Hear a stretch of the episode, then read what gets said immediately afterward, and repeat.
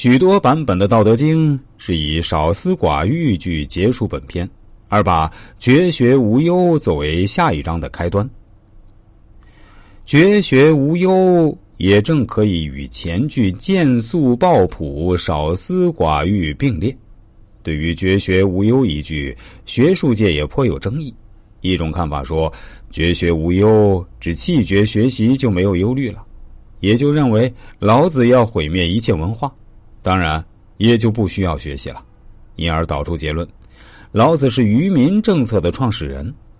是倡导愚民思想和政策的鼓吹者，而另一种观点则认为，绝学只抛弃那些讲圣智仁义巧力的学问，将其置于身外，免去权欲的诱惑，做到无忧无患。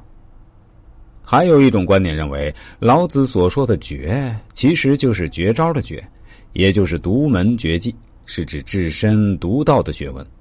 老子认为，只有取得不同于世俗的独到学问，才能无欲无求，真正做到无为。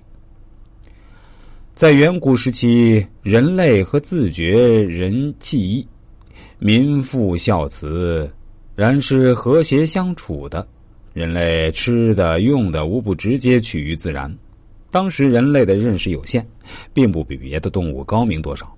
可随着认知的增多，人们渐渐具备了改造自然的能力，认为自己是万物的主宰，并且不断打乱自然的平衡，因而遭到了大自然的惩罚。其实这是人类为拥有智慧而付出的代价。后来，人类还出现了欺诈、猜疑和相互残杀的行为，这也是巧智滋生出的不良后果。有个故事，听完让人颇受启发。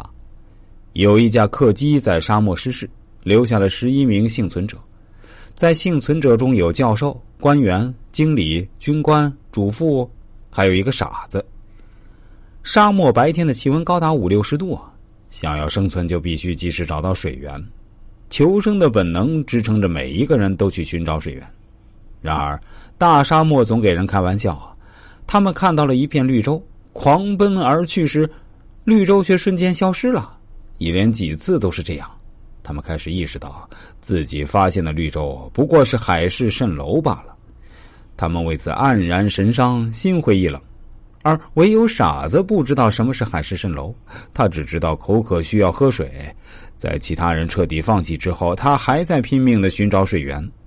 最后，他爬到一个沙丘，看到了水，就呼喊着让其他人过去。可没有人理会傻子的话。三天后，当救援人员赶到时，发现除了傻子还活着，其他十个人都死了。